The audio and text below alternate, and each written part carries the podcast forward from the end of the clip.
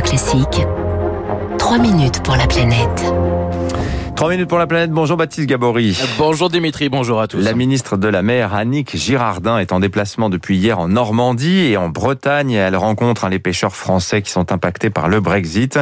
Alors l'accord, rappelons-le, a quand même sauvegardé l'essentiel pour eux, mais tout n'est pas réglé, loin de là. Euh, certains sont déjà empêtrés, Baptiste, hein, dans des blocages administratifs.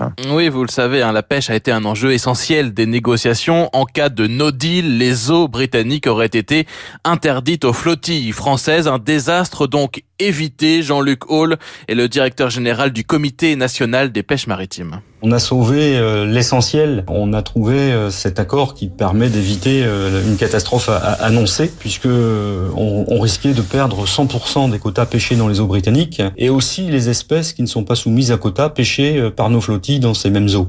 Au lieu de ça, l'accord garantit l'accès aux eaux britanniques jusqu'en 2026, mais euh, les captures effectuées par les navires européens vont devoir progressivement euh, diminuer jusqu'à 25% en valeur. Ça reste beaucoup donc pour euh, les flottilles de Normandie, de Bretagne ou encore des Hauts-de-France. Plus de 600 navires français fréquentent les eaux britanniques et ils y réalisent en moyenne 30% de leur chiffre d'affaires. Le manque à gagner est estimé à 42 millions d'euros. Certains auront peut-être possibilité de se reporter sur d'autres espèces. Il y a les espèces qui ne sont pas soumises à quota, et puis il y en a d'autres qui évidemment euh, vont avoir du mal à supporter une diminution euh, de leur chiffre d'affaires. C'est aussi pour ça que la ministre de la Mer a annoncé un plan d'accompagnement.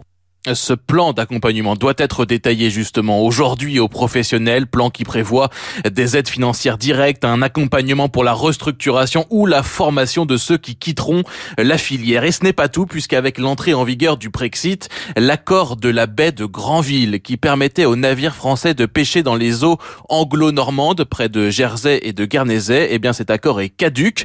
Jersey n'a toujours pas validé la liste des bateaux qui sont autorisés à revenir à la plus de 70 flottilles normandes et bretonnes vont dans ces eaux, comme Pascal Thévenin, pêcheur à Granville. Il travaille les crustacés au sud de Jersey. Je suis pas le seul, hein, tous mes collègues qui vont faire la coquille, euh, les chalutiers encore plus, euh, tous nos produits de Granville ainsi que le West Cotentin, on est dedans à chaque coup qu'on y va, hein. on est dans les eaux de Jersey.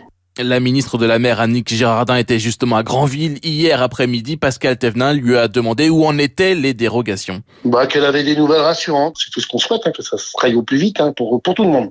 Le gouvernement français veut réactiver le traité, mais en attendant, les filets et les casiers sont restés sur place. Les Français ne peuvent pas aller les chercher, ils ne peuvent pas les remonter. Ils craignent de perdre leur pêche et de perdre aussi leur matériel. C'est pas dans nos habitudes de laisser du matériel sans y aller. Alors, euh, il aurait un peu grave quand même. Je vois bien ce matin euh, l'ambiance sur le port de Grandville. Je voyais bien que ça commençait à s'énerver un petit peu en disant où c'est qu'on va, qu'est-ce qu'on va faire, qu'est-ce qu'on va devenir. Honnêtement, honnêtement, la tension monte.